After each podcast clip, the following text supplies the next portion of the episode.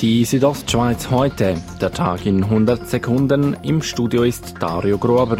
Schon mehrfach hatte die Gemeinde Flims in den vergangenen Jahren versucht, einen Restaurantneubau am Kaumersee voranzutreiben. Heute wurde diese Geschichte um ein weiteres Kapitel ergänzt. Die Flemser Stimmbevölkerung hat den mehr als 6 Millionen Franken teuren Baukredit für einen Ersatzneubau abgelehnt. Dies mit 463 zu 396 Stimmen. Die Stimmbeteiligung lag bei 46,6 Prozent, wie die Gemeinde mitteilte. Die Stadtpolizei Chur hat am Freitag verschiedene Verkehrskontrollen durchgeführt. Dabei stellte die Polizei mehrere Autofahrer fest, welche die vereisten Scheiben nur mit einem sogenannten Guckloch befreit hatten.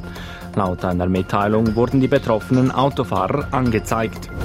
Zum Sport. Der HC Davos hat gestern gegen Lausanne nach Verlängerung mit 2 zu 1 gewonnen. HCD-Stürmer Luca Hischier erzielte in der 65. Minute den Siegtreffer. Der Schlüssel zum Sieg habe jedoch mit Sandro Eschlimann im Davoser Tor gestanden, sagte Hischier. Ein riesen Chapeau an einen Goalie, hat enorm im Spiel gehalten, riesen Selbstmacht. Ohne ihn wäre es gar nicht möglich gewesen, dass wir äh, das Spiel noch kennen können und nachher haben wir können am Schluss noch zwei Punkte das ist super.